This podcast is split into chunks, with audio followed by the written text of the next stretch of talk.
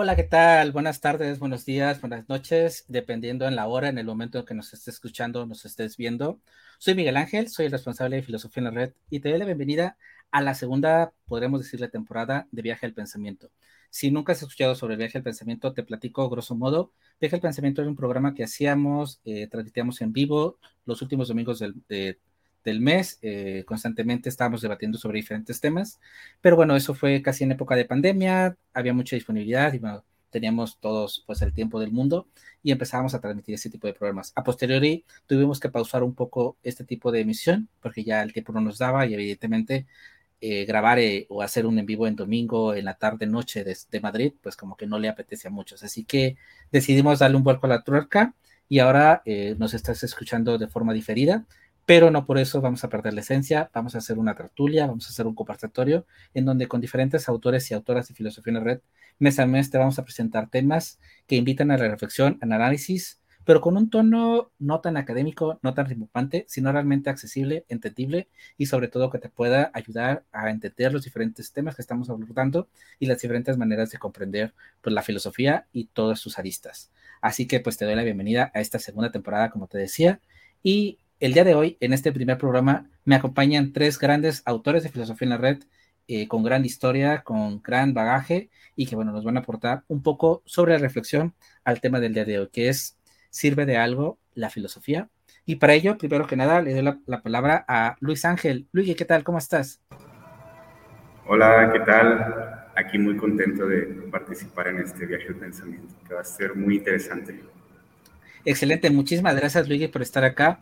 Luigi les platico grosso modo, él es eh, licenciado en letras hispánicas, es mexicano y estudió un diplomado en prácticas filosóficas. Igual, eh, si ustedes empiezan a hacer clic con alguno de los autores, eh, al final en la descripción del vídeo van a quedar los enlaces a su perfil en Filosofía en la Red, pues para que vayan y puedan conocer un poco más sobre la reflexión y pensamiento que hace cada uno de ellos.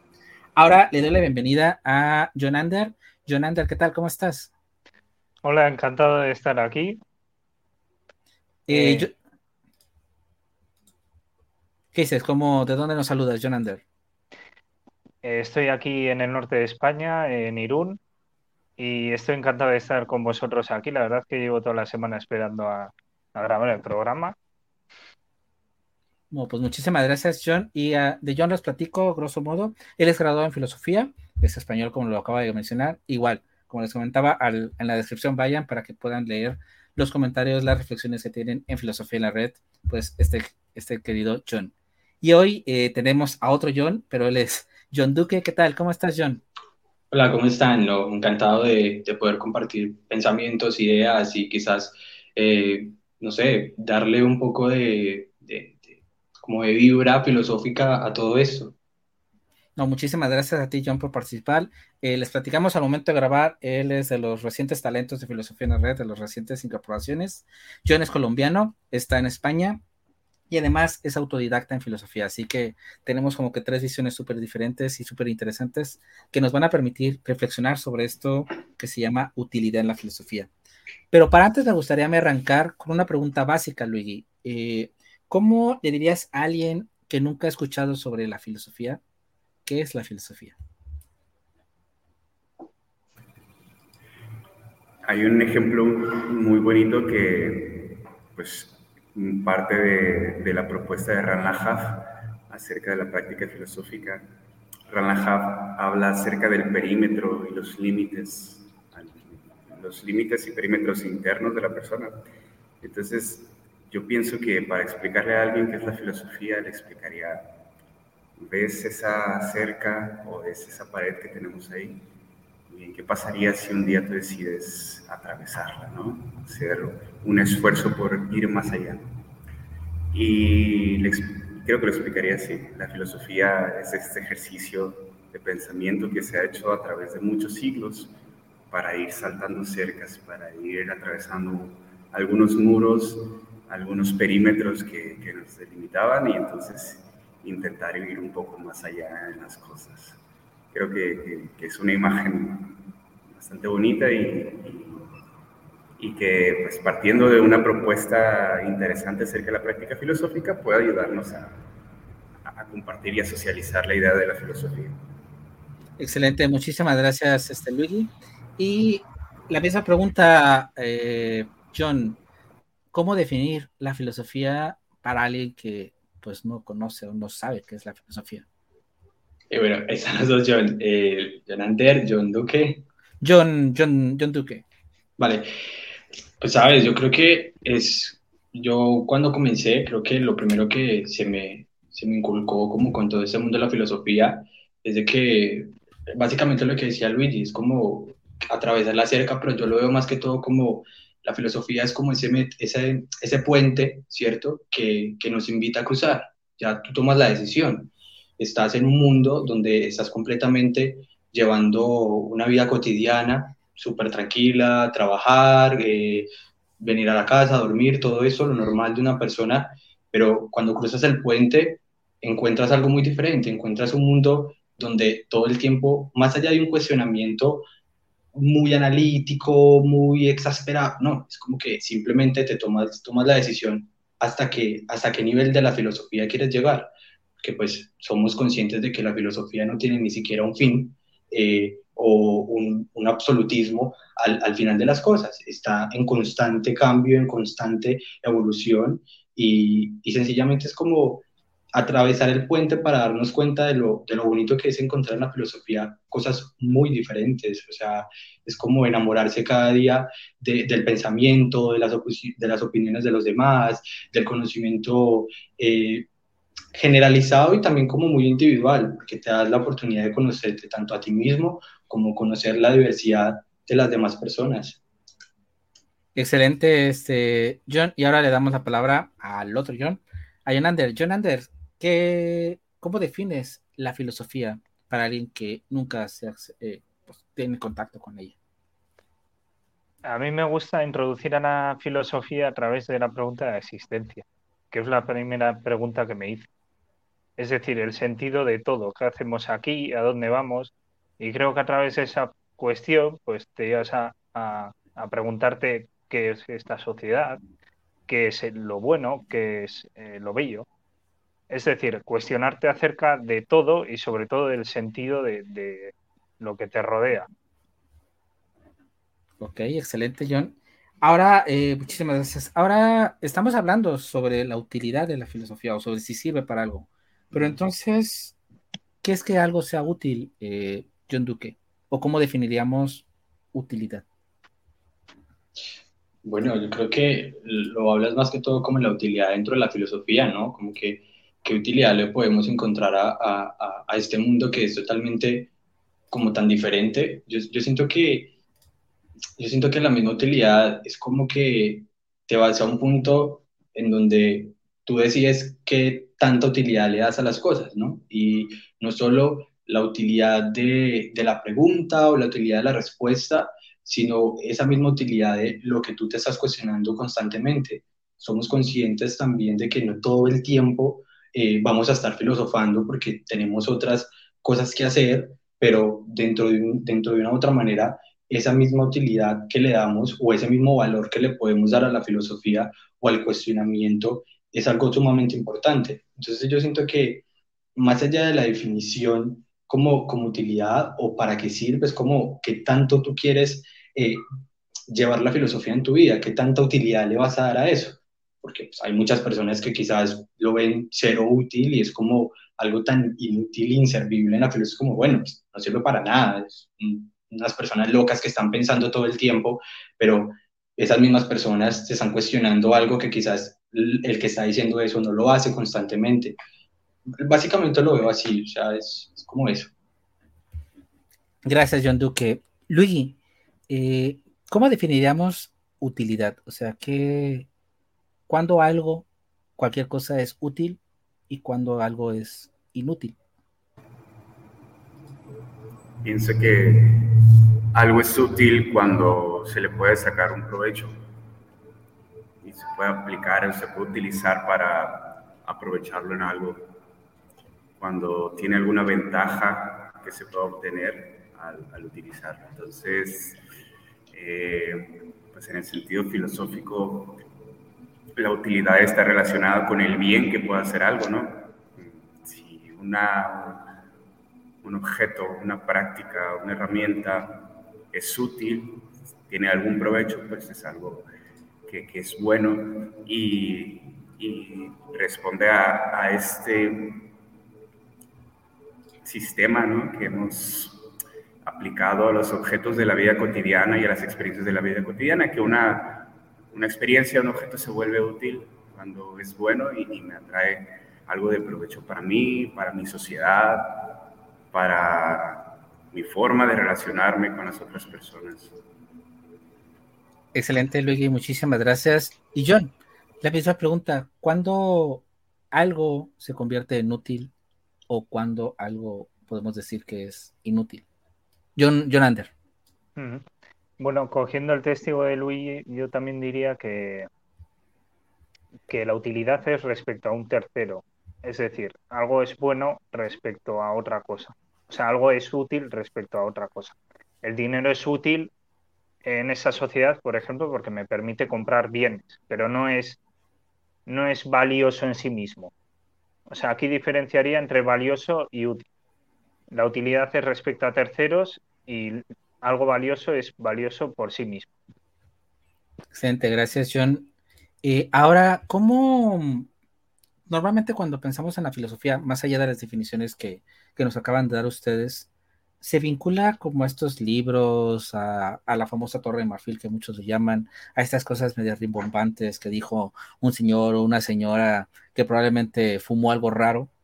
Pero, ¿cómo, cómo aplicamos todas estas doctrinas, todos estos aprendizajes a la vida cotidiana? ¿Cómo realmente se puede eh, algo que dijo una persona hace miles de años, algo que dijo una persona hace cientos de años o hace unos pocos años y que quizá habla de cosas abstractas, ¿se puede hacer palpable en la realidad?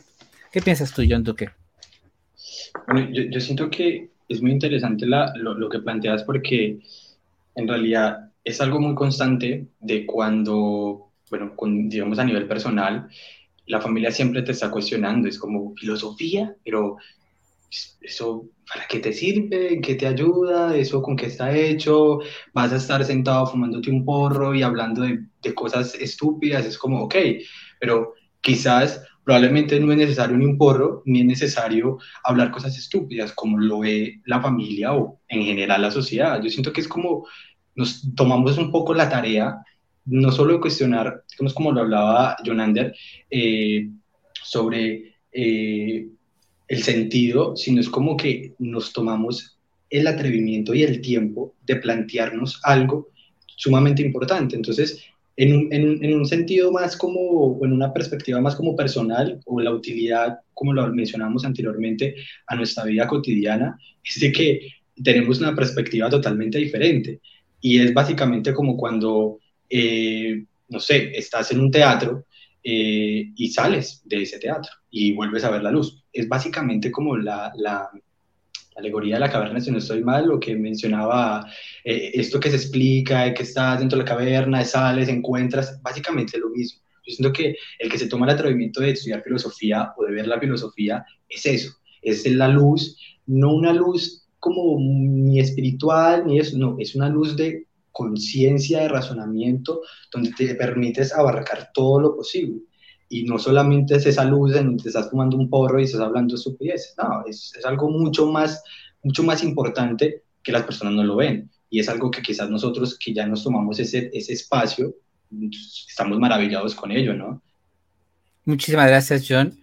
Eh, ahora, esta pregunta se la viro a, a, Luigi, porque Luigi, además de su formación, tiene esta, tiene, tiene, pues, está capacitado en prácticas filosóficas. Entonces, ¿cómo llevamos estos conocimientos fríos, abstractos, a una práctica en la sociedad.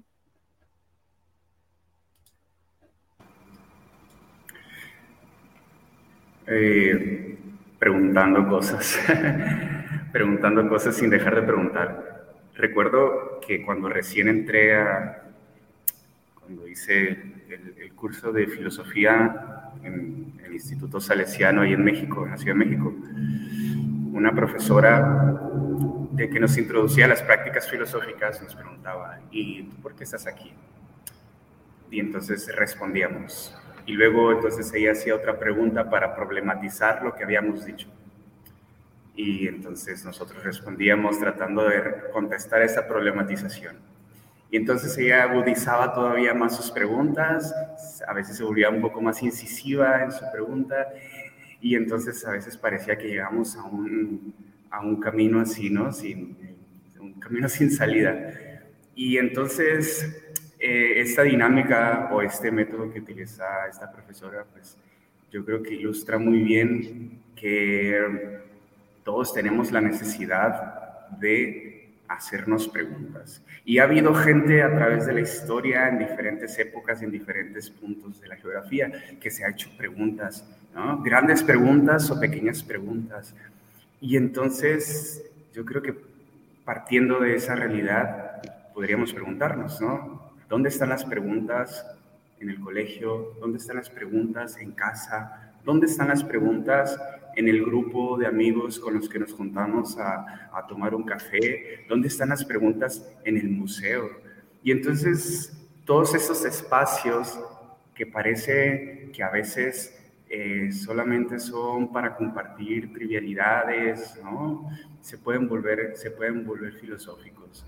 Eh, entonces creo que la labor importante de los filósofos y filósofas en el mundo es esta, ¿no? De llevar las preguntas y de compartir con, con las personas, pues que, que todas las preguntas que tengamos pueden llevarnos a una profundidad filosófica no necesariamente o no reglamentariamente esa filosofía que hizo Schopenhauer o que hizo Kierkegaard o quien sea, porque nosotros, nuestras preguntas también valen, ¿no? Y también tienen su, parte filosófica y podemos ir descubriéndola.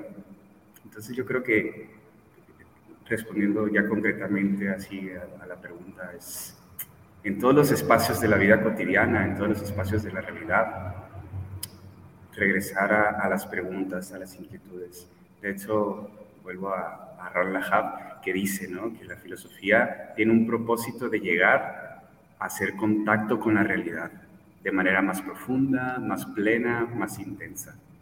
Entonces, ¿quién me dice a mí que no puedo estar jugando un juego de mesa, un juego de cartas y hacerme preguntas de esa realidad? ¿no?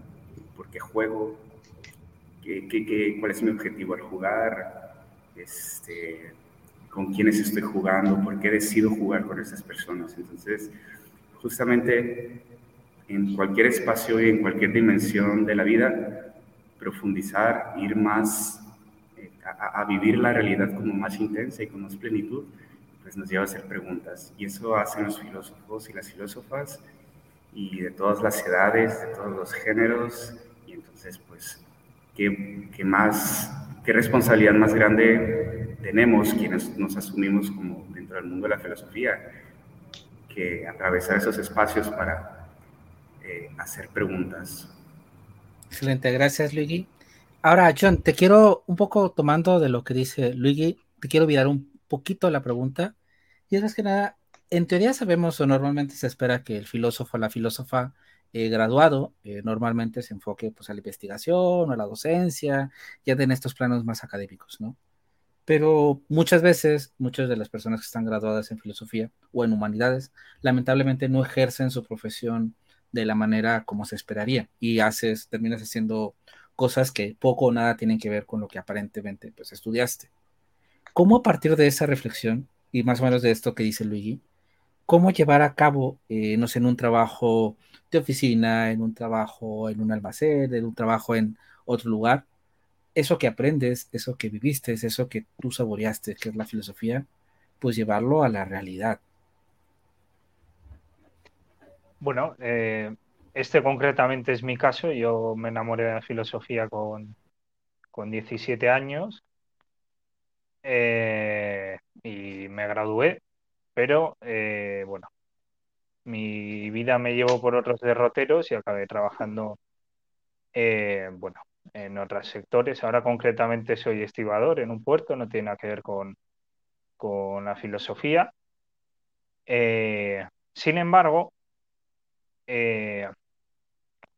me es muy útil en el día a día, porque quiero decir, estés donde estés, hagas lo que hagas, la condición humana sigue siendo la misma.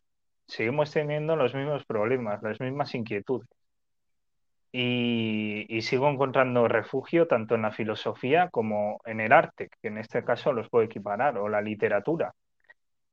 Y em, eh, a una persona que, ni siquiera haya estudiado filosofía, que ni siquiera quizás se haya graduado en nada, eh, el conocimiento que te da el arte, el conocimiento que te da la literatura, la filosofía, no es igual que el conocimiento práctico que te puede dar un, un oficio.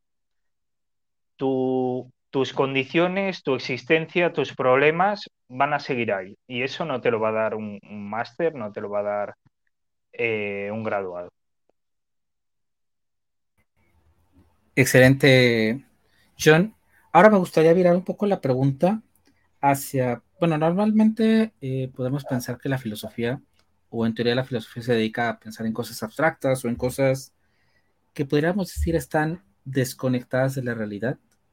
¿Cómo entonces justificar que el pensar en la existencia de Dios, en pensar en el alma, no nos hace que esto sea una pérdida de tiempo cuando quizá nos deberíamos, en lugar de estar pensando en teorías de economía, pues hacer cosas para solventar y, remediar la pobreza o ayudar, en lugar de criticar la guerra con un, con un paper, pues quizá hacer algo en contra de la guerra.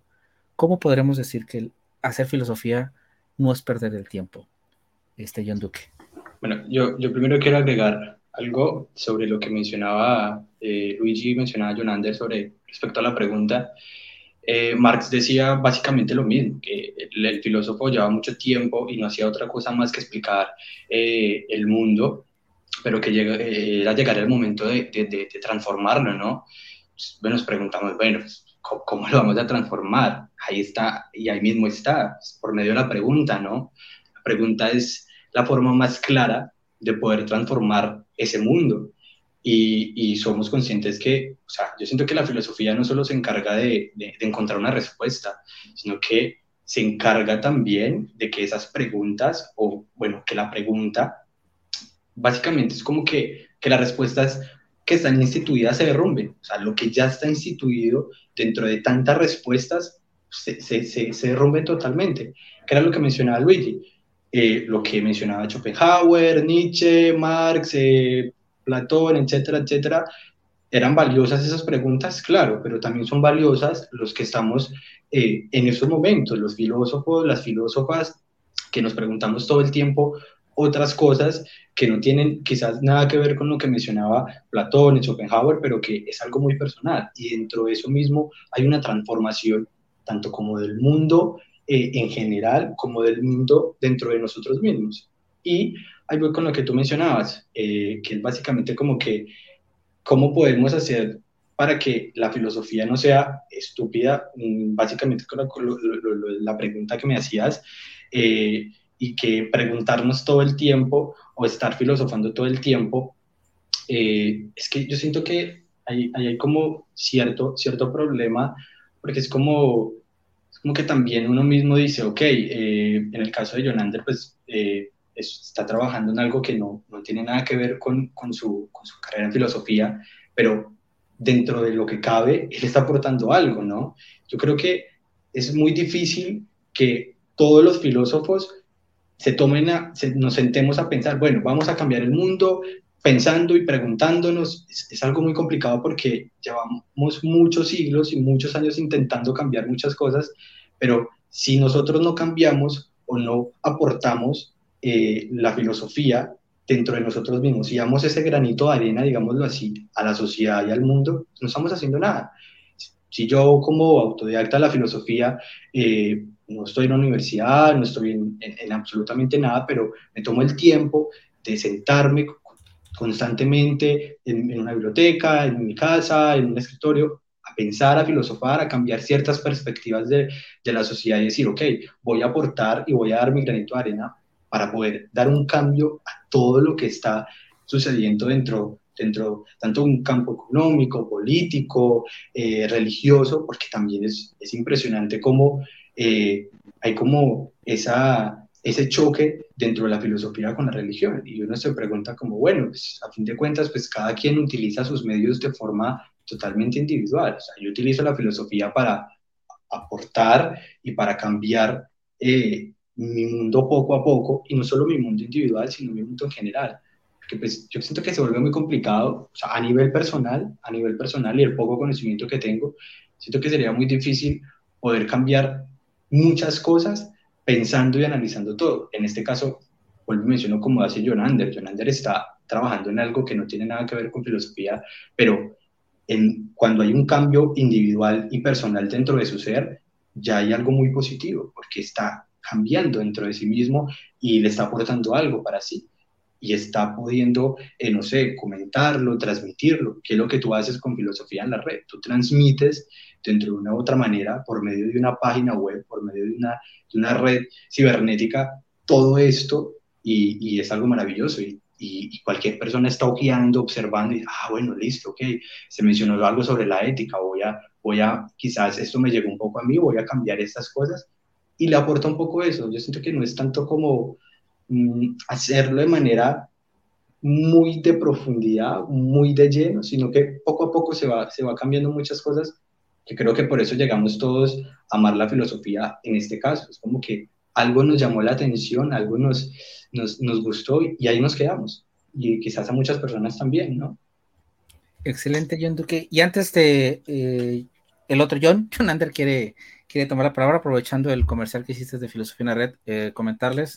Ahí justamente del lado de, de John Duque está un código QR, lo pueden escanear y directamente les va a llevar a la página para que accedan a, a todo el contenido que hay que lo lean a, a, estos tres chicos maravillosos, pero también a todos los demás autores y autoras que tenemos en Filosofía en la Red, y que si no nos siguen, si de pura casualidad el algoritmo les recomendó este vídeo, pues simplemente que vayan a la página, que nos sigan, que le den follow a todas nuestras redes sociales, porque todos los días estamos haciendo cosas muy interesantes y publicando y difundiendo la filosofía, como bien comentaba este acá John Duque. Ahora sí, este, antes de que me responda la, la pregunta Luigi, eh, John, ¿querías hacer un aporte? Coméntanos qué, qué quieres apuntar.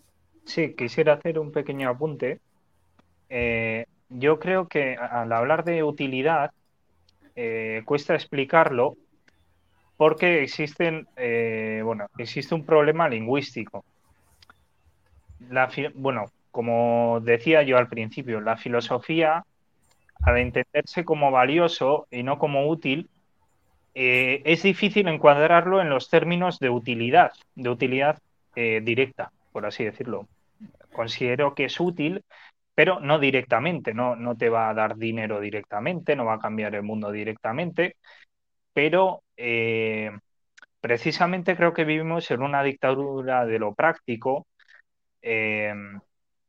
y tendemos a pensar todo en términos económicos, por así decirlo y es lo que está provocando muchos problemas sociales y psicológicos. Es decir, eh, las personas están muy formadas, tienen cada vez un, alto nivel de vida, bueno, aunque en España eso cada vez eh, va en detrimento, pero el caso es que sí que están aumentando los problemas psicológicos, los problemas emocionales y demás, y en esto sí que creo que puede ayudar la filosofía, porque deberíamos recuperar aquello que es valioso, no aquello que es útil eh, útil, entiéndase como directamente útil.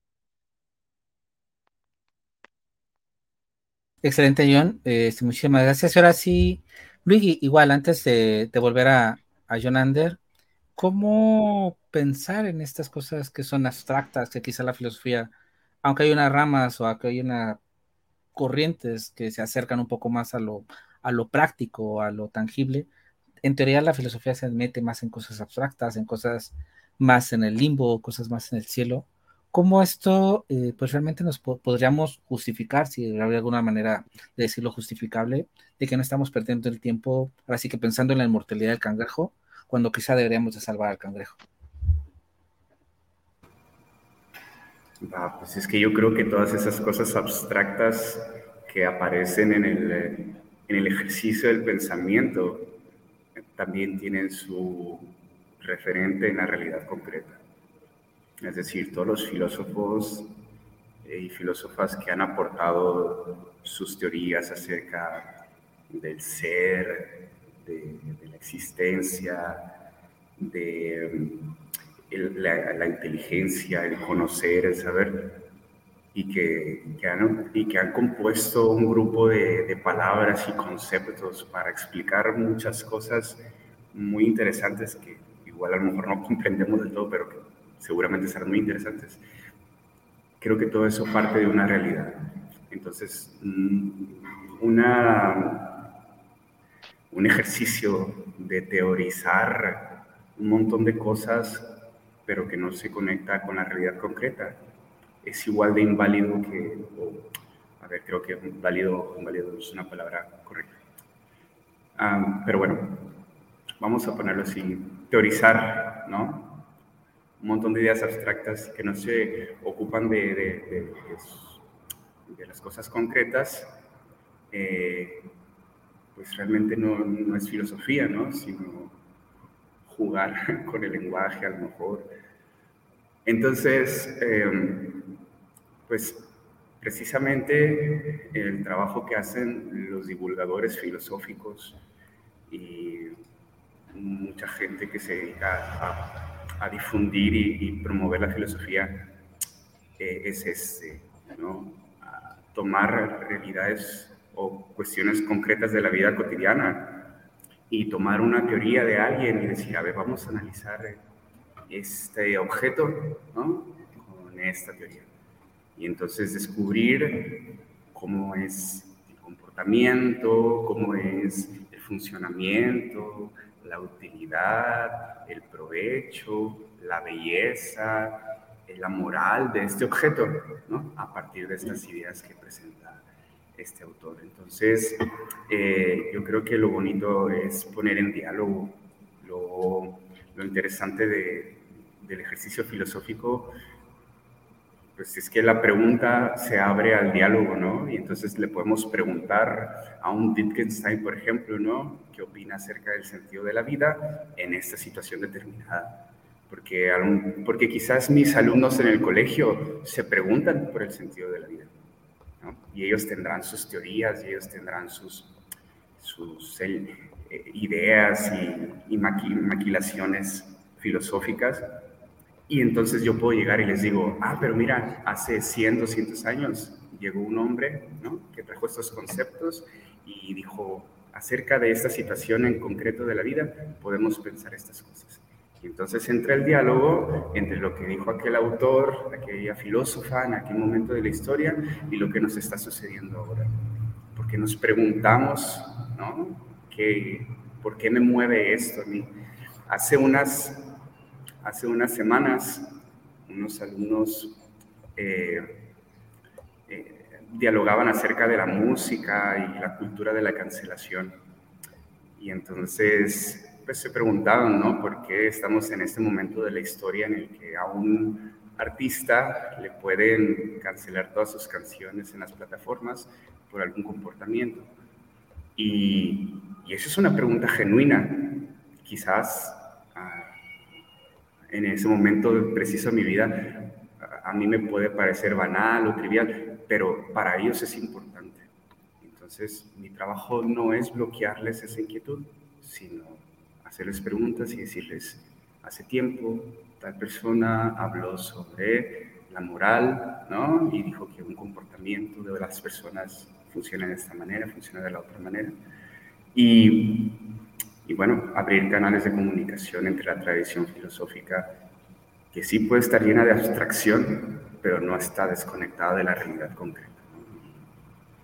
Y, y, eso es lo, lo que surge cuando dialogamos. Entre, hay diálogo entre nuestra realidad, nuestras inquietudes y todo eso que se ha dicho acerca de lo que nos inquieta. Hasta hace unos minutos también John este, decía que que las inquietudes a través de la historia parecen ser las mismas, ¿no? La vida, la muerte, la belleza, el arte, la existencia, el miedo. Entonces, bueno, si van pareciéndonos las mismas inquietudes, quizás nos sirva pensar y platicar con aquellos que ya las han vivido anteriormente. Excelente, Gracias, Luigi. Y antes de dar pie a otra pregunta, aquí el buen John, Duque quiere aportar algo en tu sesión. Tu, tu micro, John.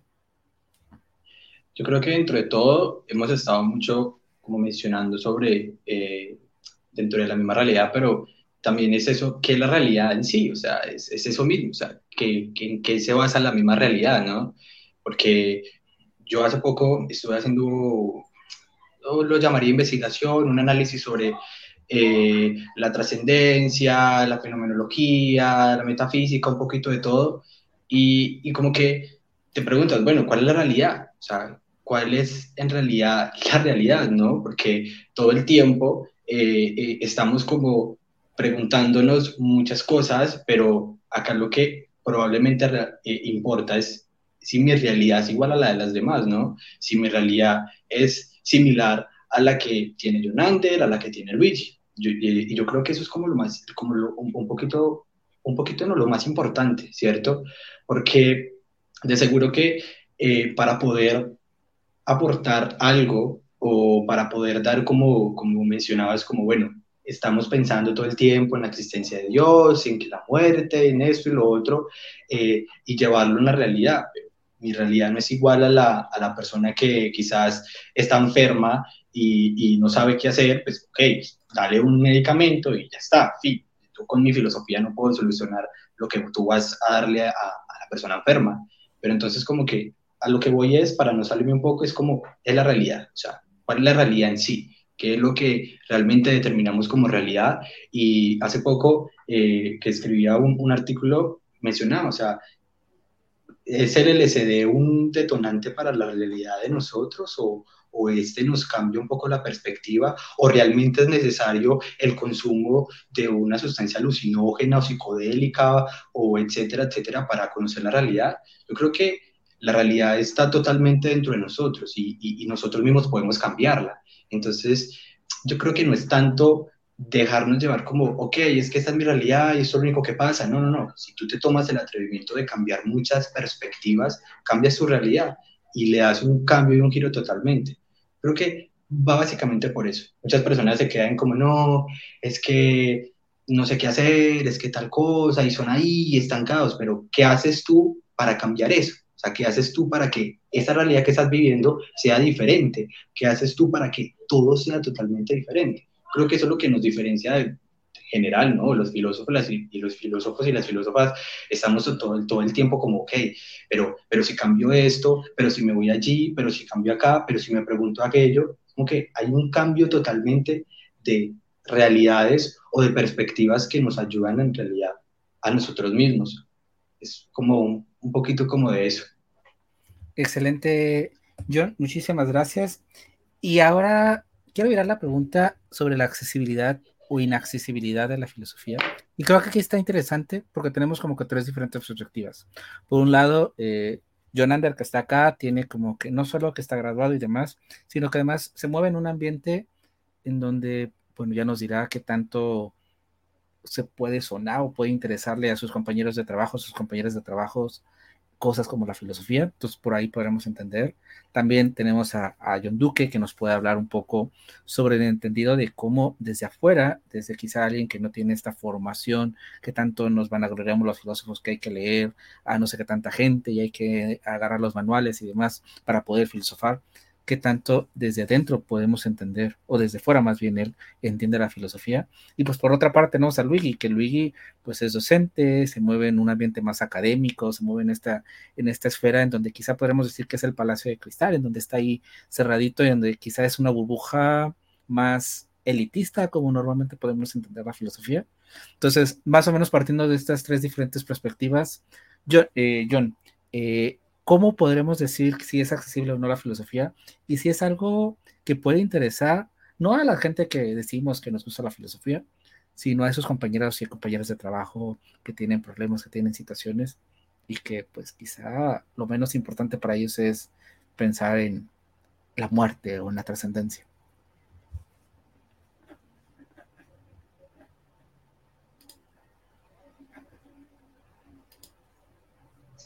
¿John Duque o John Ander? John Duque, John Duque, John Duque. Ah, vale.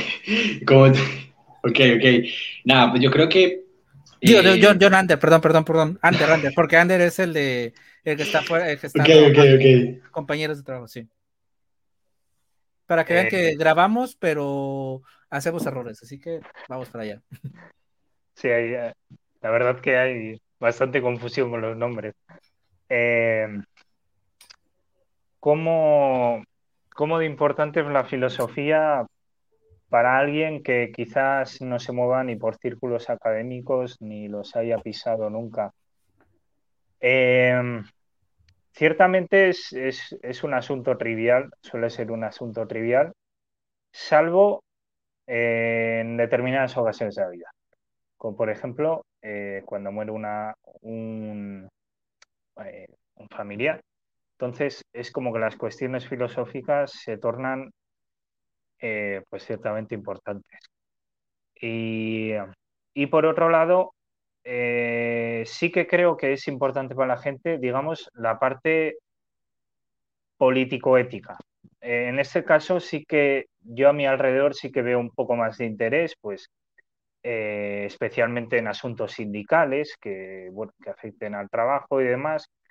Y creo que ahí sí que es interesante la filosofía, en el sentido de que, bueno, todos, por el hecho de ser seres humanos, tenemos una serie de, derechos y demás, y, bueno, y, creo que el aporte que pueden dar eh, personas que, bueno, que aunque lleven 3.000 años muertas, eh, quizás hayan vivido situaciones parecidas a las tuyas, y, bueno, en ese sentido sí que creo que la filosofía puede ser, pues digamos, más accesible en el sentido ético-político o, o en el estético quizás a través de, de las películas y demás.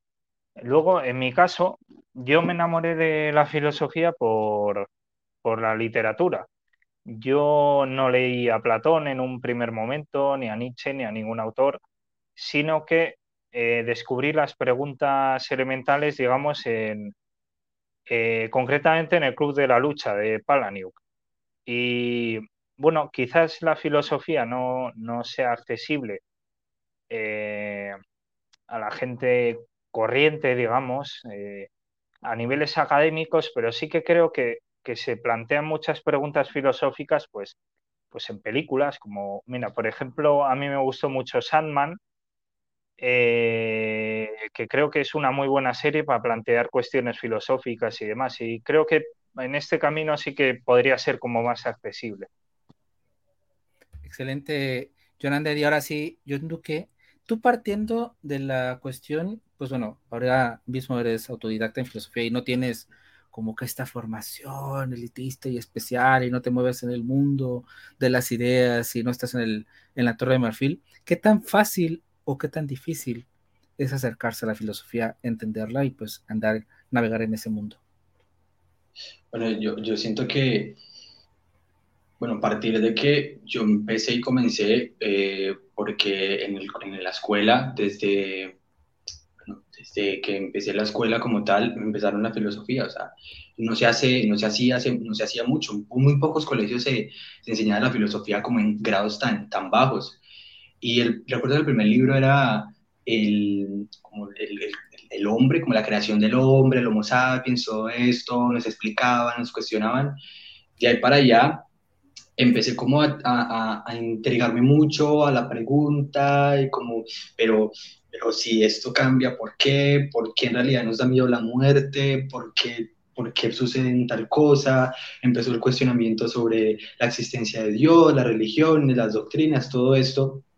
Y a nivel ya, como cómo se, se, se, se, desglosa todo este mundo eh, por medio de una, en mi caso que soy autodidacta, yo siento que no es tan complicado pero sí hay que tener mucha pasión y amor por la filosofía. O sea, principalmente porque como autodidacta tú no tienes ni una responsabilidad para mandar un, trabajo. Tú no, a ti no te están diciendo, no, es que si no mandas el trabajo, fallas, cancelas materia y perdiste, ¿no? Acá hay donde si yo me quiero levantar a las, no sé, un ejemplo, sábados a las 2 de la tarde y estudio filosofía y estudio 5 o 6 horas de filosofía, es mi decisión creo que cada vez más la pasión y qué tanto amor se le tenga a esto.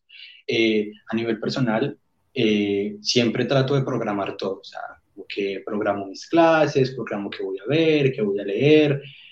Hay una gran diferencia, que es cuando lo, lees lo que te apasiona y lo que te gusta, que es muy diferente a lo de una academia una universidad, que a ti te incorporan como una especie de, de una línea de qué filósofos se tienen que leer eh, para poder comprender otros filósofos, otros campos de la filosofía. En un nivel autodidacta es muy diferente. Tú lees lo que tú quieres y lo que, en lo que estás interesado. Es complicado, ¿no? ¿Por qué? Porque en muchas ocasiones no estamos al nivel, digámoslo así, en el que está probablemente Jonander o en el que está Luigi. Son personas que tienen como tal un conocimiento mucho más grande de la filosofía porque eh, más allá de que tengan un cartón y estén graduados, se tomaron, la, están, o sea, eh, fueron instituidos en un lineamiento, en un programa, en una formación que en realidad ayuda mucho, ¿cierto? Pero yo siento que el ser autodidacta también, porque es como que tanto amas tú la filosofía, que tanto tú quieres aportar eh, en la filosofía y que tanto te sirve a ti es ese cuestionamiento constante. Bueno, si mañana no quiero hacer nada o mañana solo me quiero quedar durmiendo todo el día, pero después dices, no, no, no, pero te recuerdo que tengo que leer tal cosa o estoy leyendo esto o estoy escribiendo tal cosa.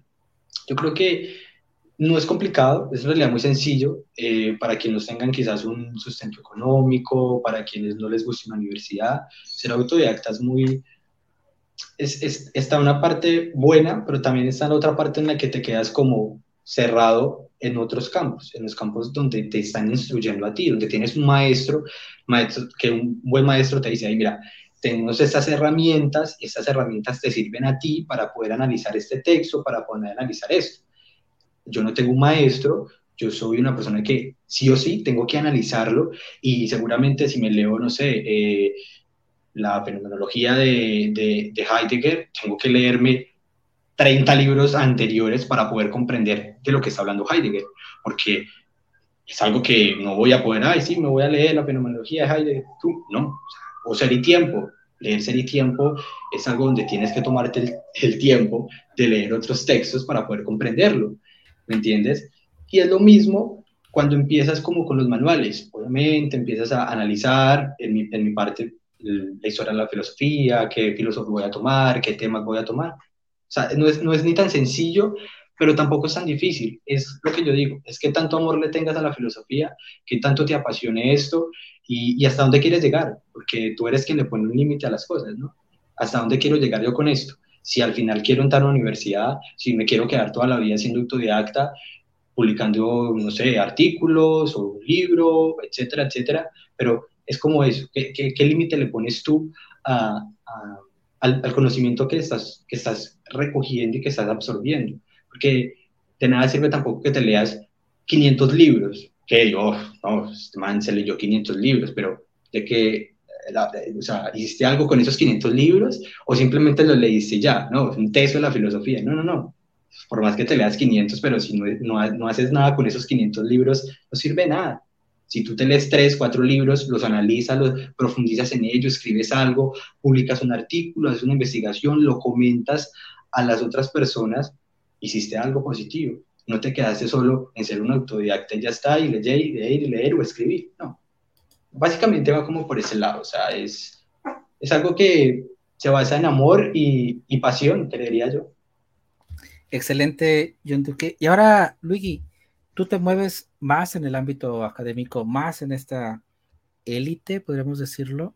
¿Qué tanto desde esta élite, eh, pues las personas que están ahí metidas, hacen que acceder a filosofía sea como entrar a un club de Toby? ¿Qué tan qué tanto te venden cara la entrada para ser un filósofo, una filósofa, publicar un paper? ¿Cómo ves esta situación ahora sí dentro de este mundo de la academia? Pregunta. Creo que la academia puede ser tan diversa y tan variada en su forma de expresarse como haya academias y haya grupos, ¿no? Mm, creo que basado ya como en esta idea general de que hay cierto grupo de personas que trabajan con estas teorías en particular y que son quienes saben utilizarlas o ponerlas en debate o argumentarlas, probarlas, analizarlas.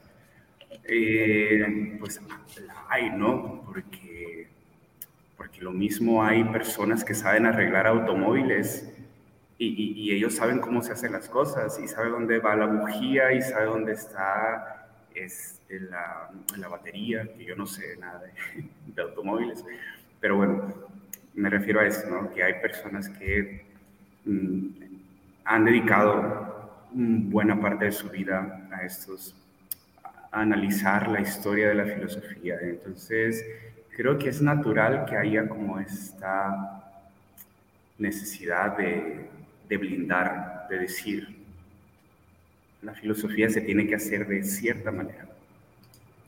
Y, y, eso es lo que ha llevado quizás también a poner como un sello. Una barrera imaginaria y decir, a ver, de aquí para acá tú no pasas porque tú no te conoces estas teorías o porque tú no has estudiado la epistemología, etc. Eh, y lo podemos sentir como yo siento si me asomo a, la, a la mecánica ahí de, un automóvil, pues que a lo mejor yo no sé mover nada de eso. Eh, y me parece que es natural ese sentimiento. También me parece que es, se da esta sensación de que la filosofía se tiene que dar en ciertos ámbitos muy académicos, muy de estudio, porque vivimos en un tiempo en el que pues, cargamos con la responsabilidad de, eh, de aportarle algo al mundo. Y entonces, dentro de esa necesidad de aportar algo al mundo, que también luego se, se vuelve una cuestión ahí económica, monetaria, pues hay mucha gente ofreciendo un montón de, de teorías, de ideas, ¿no? Y llegamos a esta problemática de las pseudociencias, llegamos a estos problemas de los charlatanes que engañan a la gente y entonces a nosotros se nos abre así como una como un trauma, ¿no? De, un trauma de, la guerra, sí, pero cuando pensamos en los sofistas, ¿no? Que, contra los que eh, se esforzaba tanto Sócrates en, combatir allí, entonces decimos nosotros también tenemos que ir contra esos sofistas, ¿no? Y entonces pues, me parece a mí que esa actitud de, blindar un poco el trabajo que se hace, la honestidad y, y la complejidad del trabajo que se hace, pues da origen a estas dinámicas. Ahora, iniciaba yo mi comentario diciendo que hay tantas maneras de hacer filosofía como personas en el mundo, ¿no? Y entonces lo interesante allí es que mm, eh, descubramos que hay como en esa columna vertebral de, de lo que llamamos filosófico, porque Puede ser que el conocimiento ancestral de una comunidad indígena de, aquí de nuestro país eh, no, no, se base en teorías ¿no? como las que tenemos acá con la filosofía eh, occidental que nosotros hemos consumido, pero tendrá algunas actitudes y aptitudes filosóficas que empaten o hagan un clic ¿no? con lo que los otros filósofos occidentales y de nuestros, a lo mejor más contemporáneos, etcétera, también hagan. Y me gusta pensar, por ejemplo, en la propuesta que hace Oscar Brenifier acerca de las actitudes y las aptitudes filosóficas que, que se refieren a modos de ser y hacer la filosofía. Entonces, dice, pues la, la filosofía nos ayuda a tranquilizar la mente porque ya no somos tan arrebatados en decir todas las cosas de, una, sino que nos detenemos a pensar, a estructurar nuestro pensamiento y luego a estructurarlo a través del lenguaje. Y, quizás lo, hizo Nietzsche en su tiempo, pero también lo hacen los, este, los mayas tojolabales, ¿no? Con su lenguaje que, es muy comunitario, muy de diálogo.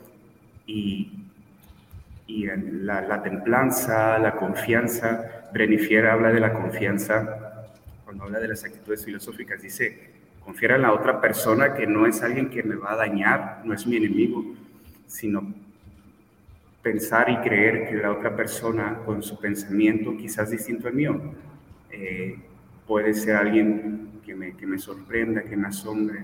Entonces, mm, pues sí, dentro del ámbito filosófico puede haber esta idea de, hay cierta élite entronizada ahí detrás de las paredes de la academia, dentro de las paredes de la academia, y si la hay, pero quizás también hay adentro de esas paredes de la academia alguien que está haciendo la filosofía con los niños, o alguien que está haciendo práctica filosófica en, en un café, o alguien que hace un cine filosófico, alguien que hace teatro filosófico, filosofía en las cárceles, y, y creo que ya en nuestro tiempo vamos un poco más mediando, ¿no?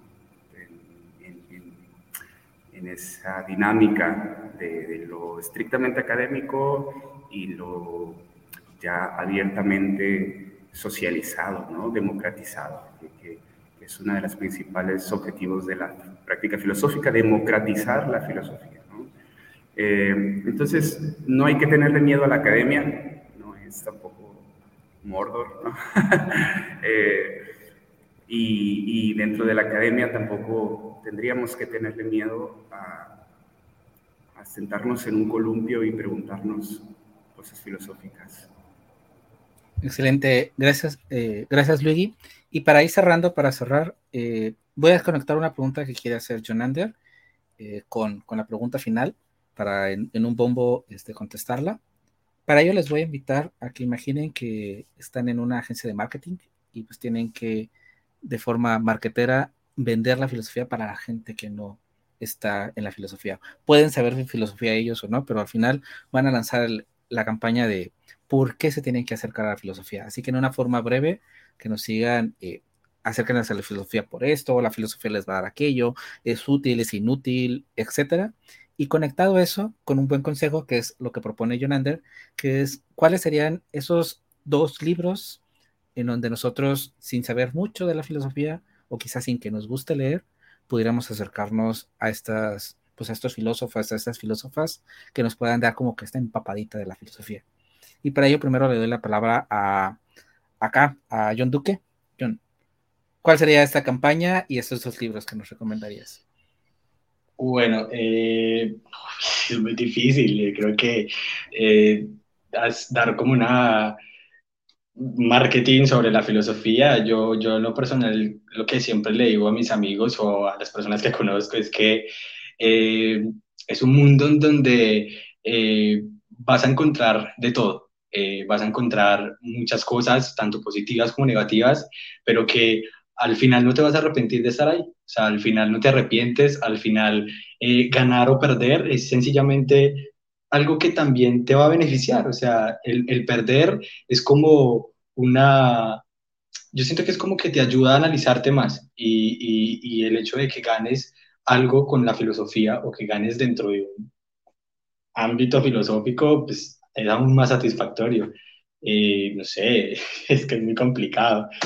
Y bueno, básicamente como por ese lado, y mis dos libros, yo, es que son bastantes. Eh, nada, yo creo que para mí algo muy bonito que es El banquete de Platón, que es un libro que aprecio bastante, y, y que es la filosofía de de Delis, de, de, la verdad soy malísimo con los nombres, eh, pero que, que, es un muy buen libro. O sea, eh, que es la filosofía y, y, el banquete de Platón. Son, son libros bastante buenos como para analizar un poco y, y quizás adentrarse a este mundo. Excelente, John Duque, muchísimas gracias. Y sin repetir, eh, Luigi, igual, uh, una campaña marquetera y sobre todo alguna recomendación para acercarnos dos libritos ahí o dos formas en cómo nos podríamos acercar sin saber filosofía a la filosofía.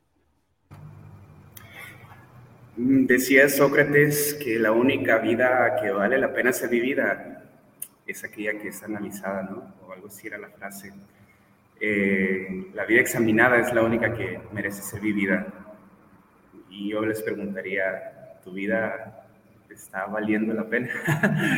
y entonces, ¿qué preguntas no le harían valer la pena a tu vida? Y bueno, pues preguntándonos muchas cosas, yo le sugeriría leer más Platón y menos Prozac de Ludwig Marinov, un gran divulgador de la filosofía y una propuesta muy bonita ahí para, para tratar de identificar cómo conectar la filosofía con, con nuestros problemas cotidianos. Y el otro que, es, que les recomendaría también, o les sugeriría, es La significación del silencio de Luis Villoro, en el que vienen preguntas muy interesantes ¿no? sobre para qué sirve preguntarnos cosas, qué es el sentido, y lo trabaja de una manera bastante amable. Entonces, pregúntense cosas todo el tiempo. Excelente, gracias por dejarnos esa, esa duda existencial, Luigi, para, para, para, el cierre del programa. Y ahora sí, Jonander, para, para finalizar, um, igual, campaña marquetera en donde nos vendas, donde nos promocionas la filosofía y dos recomendaciones de cómo acercarnos a ella. Vale, bueno, pues por ponerme un poco eh, como estos spots de, de, los años 50, quizás la filosofía te dé más ruido, pero también te dará más humanidad. Así que no dudes en comprarla. y, respecto a los libros, bueno, yo recomendaría El mundo de Sofía, que es, uno de los primeros que llevo a mí. Eh, también recomendaría el que recomendó el, eh, el, que ha recomendado Luigi, el de Lu Marinov, me gustó mucho. Y si no, bueno, siempre los manuales de, bueno, tipo Copleston y demás suelen estar bastante bien y, y, como he dicho antes, pues la literatura o el cine hay ejemplos muy, muy buenos.